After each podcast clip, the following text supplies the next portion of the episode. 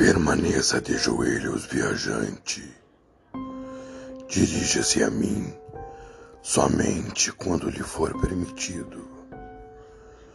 Teu coração é negro como a tua alma, e nas tuas mãos há sangue derramado de milhares e milhares de pessoas, e em teu nome muitos pereceram a obscuridade de que espalhaste pelo mundo.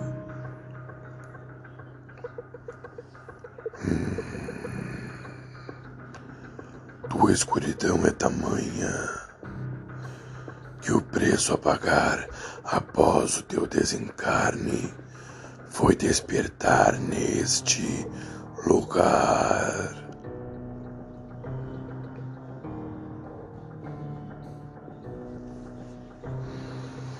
Tua dívida está longe de ser paga. No entanto, suportastes o tormento daqui por longos trinta anos do seu mundo. E enfim, procurastes uma saída. Eu queria falar, mas tive medo. Então apenas abaixei a cabeça e continuei ouvindo. Mas não fazia sentido aquilo. Tu te perguntas como é possível estar aqui por todo esse tempo? Eu lhe digo, aqui o tempo simplesmente não existe. Cada dia que suportastes tiveram tempos distintos dos que existem no seu mundo. Apenas um dia lá poderiam ser cem anos aqui. O mesmo cem anos lá. Apenas um dia aqui. O tempo é uma condição do mundo físico, não do mundo espiritual. De fato, eu estava confuso. Ele disse 30 anos. Eu fiquei extasiado e confuso demais. Horas, como poderia? Se pelas minhas contas eu estava ali há pouco mais de um ano, talvez dois, quanto muito, não fazia sentido o que ele dizia. Agora, me escute com muita atenção. Permitirei que siga por esse caminho por três motivos. Primeiro, porque existe ainda amor a um ser de uma poderosa luz que o ama e roga que tu encontre novamente o caminho da luz. Segundo, porque há uma disputa grande pela tua alma aqui neste lugar e para promover o equilíbrio nas trevas, instruí um dos meus servos que o acolhesse. Terceiro, porque és possuidor na tua semente original de um mistério divino da criação. E apesar de ficar surpreso com tamanha informação, e levantar mais questionamentos na minha mente. Não ousei abrir a minha boca. Me mantive imóvel e calado. As palavras foram pesadas demais. Eu precisaria de algum tempo para entender tudo aquilo. E após ele terminar de falar o que queria, Esticou seu braço com a alfange e uma energia saiu dele em direção a mim. Nesse momento, eu realmente achei que era o meu fim, mas a energia atingiu meu peito com tamanha violência que me atirou ao longe.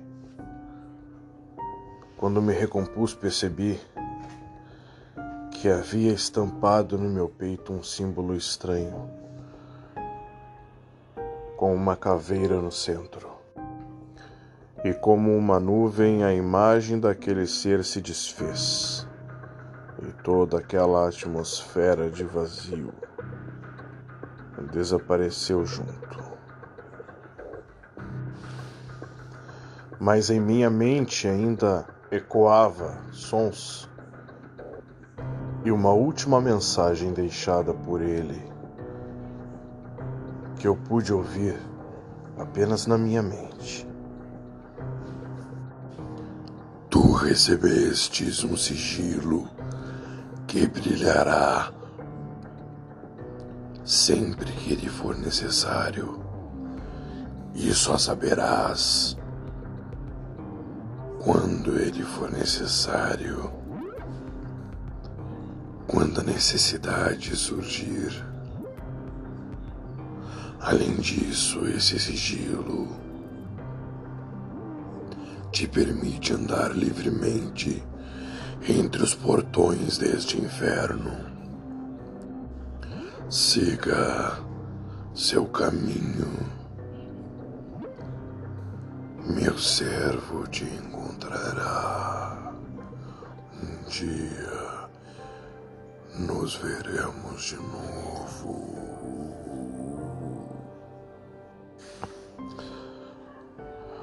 Assim que a mensagem foi assimilada ela desapareceu novamente como a imagem dele. Fiquei me perguntando como tudo aquilo era possível. Como não percebi o tempo, tal qual ele havia me dito, porque eu estava sendo disputado. Quem era eu para ser disputado? O que havia de tão especial em mim? E que história era essa de mistério da criação?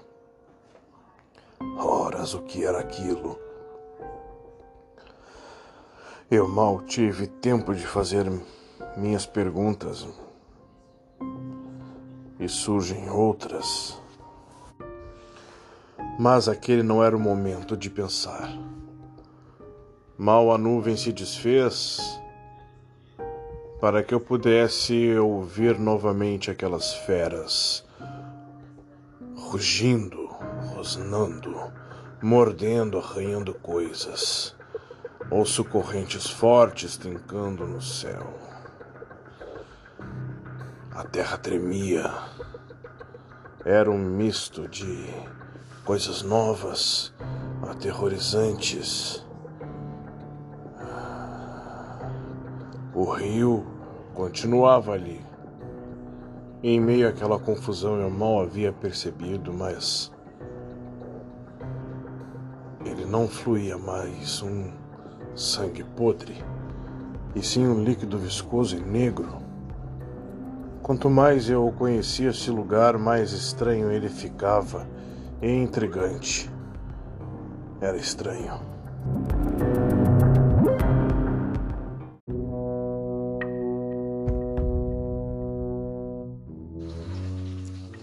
Então, quando tudo aquilo terminou, eu olhei ao meu redor era notável. Eu não estava mais no mesmo lugar. Aquele encontro com este ser enigmático não só me surpreendeu com todas aquelas informações. Eu não havia percebido mais. Eu havia cruzado o limite daquela ilha. Eu já não estava mais naquela ilha. O lugar era diferente. Fui surpreendido por um homem montado em uma espécie de cavalo. Mas era um cavalo Um cadáver? Um cadáver. Era um cavalo morto, mas tinha vida. O cavalo se aproximou lentamente. O homem que estava montado nele usava uma túnica de um tecido vermelho cintilante. Usava um elmo dourado com dois chifres. Tinha uma espada enorme na cintura. Ao se aproximar, ele exclamou: Adentrastes no interior do sétimo inferno. Vejo que possui o sigilo do grande Senhor da Morte. Quem és tu? perguntei. Sou o guardião do portão cujo qual atravessastes. Normalmente só atravessam este portão três tipos de almas: aqueles escolhidos pelos seus executores para sofrerem flagelos intensos, ou os próprios executores amando de seus senhores. A estes, sua travessia é permitida sob o meu consentimento. E também aos intrusos em busca de conflitos. A estes, a lâmina de minha espada é o destino. Vejo que não é o seu caso. Não sei quem és tu e nem por que viria aqui por vontade própria. Minha lâmina não atravessa agora e não sofrerás através de minhas mãos apenas porque o seu sigilo brilha. Não serei eu a desafiar os caprichos do Senhor da Morte. O ser sem rosto, de roupas negras, segurando uma alfange, é dele de quem tu falas? Sim, seu tolo, o grande Senhor da Morte. Tenha cuidado ao falar dele. Fazeras que ele não se materializa neste lugar, ainda mais para um reles. Uma alma maldita, maltrapilha, que mal se aguenta em pé. Porque eu. Ele disse que um servo dele me aguardava Cale-se! O que ele disse, disse para ti. Não tenho o menor interesse. Além do mais, vou lhe alertar. Cuidado ao falar dele. Não sei que tipo de flagelos o aguardam aqui neste lugar, mas esteja preparado você está cercado por bestas sedentos de almas impuras, rodeado de espíritos trevosos infernais e de executores cruéis. Sua estadia aqui não se comparará ao lugar que estavas onde era apenas a entrada. Você já tem a permissão do Senhor da Morte para estar aqui Use sua cabeça e não se aventure tanto. Siga seu caminho, ser maldito.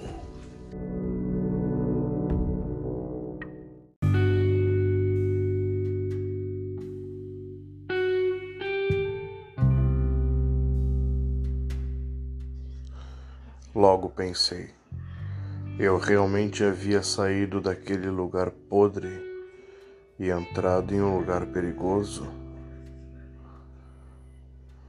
Bem, havia uma única forma de descobrir. Seguindo em diante. Ao sair de onde estava aquele guardião, notei que o lugar tinha um terreno diferente. Olhei para o céu e ele estava coberto de nuvens que traçavam raios e relâmpagos. Eles eram tão intensos que era capaz de iluminar toda a terra. Olhei para frente e percebi que eu realmente não estava mais no mesmo lugar. Onde eu estava era o topo de uma montanha. E assim pude ver com clareza. Aquela geografia era bem diferente. Haviam colinas e outras montanhas, outros bosques. Mas notei algo bem peculiar. Dois imensos castelos ao longe, exércitos em formação e campos de prisioneiros, acredito. Era realmente um lugar perigoso. Um lugar de se ter cuidado.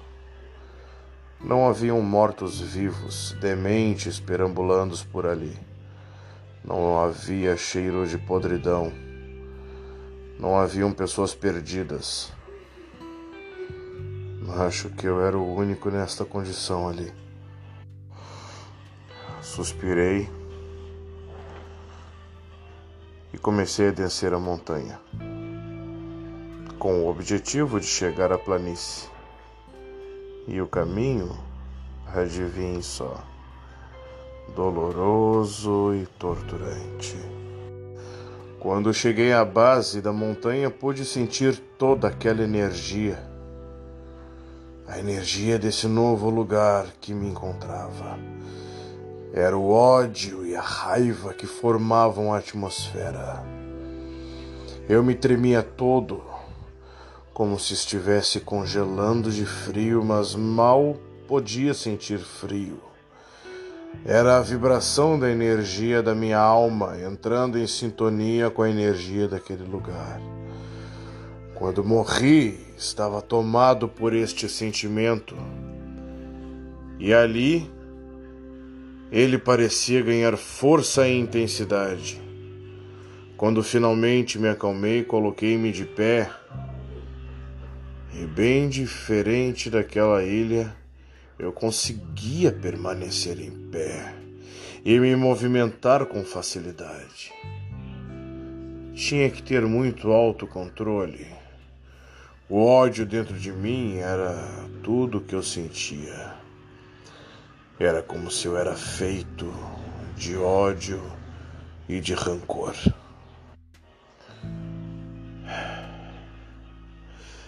Então, sem dificuldades nenhuma para caminhar, segui em direção a uma mata fechada, afinal, estava em um lugar desconhecido e que sabia ser muito perigoso.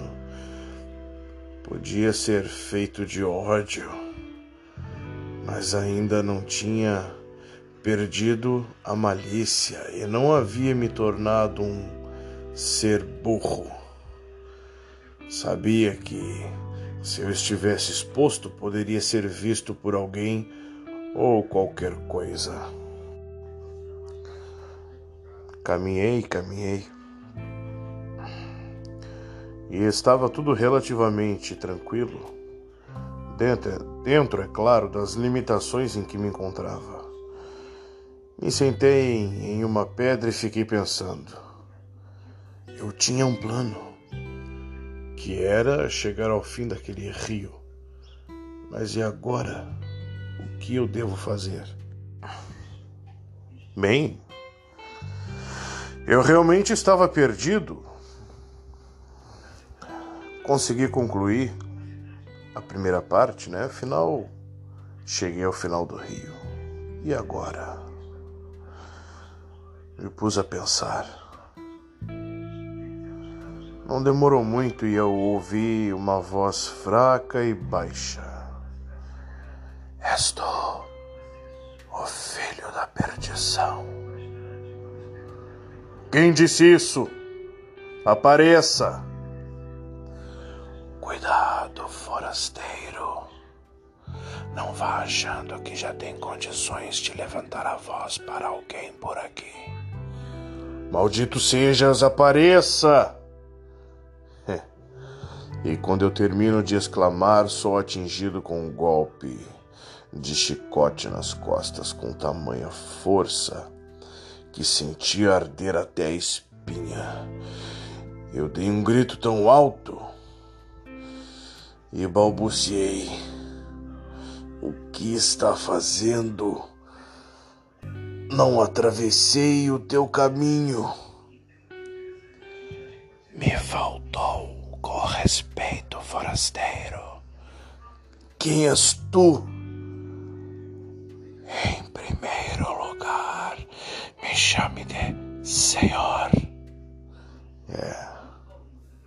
Era uma voz baixa e irritante.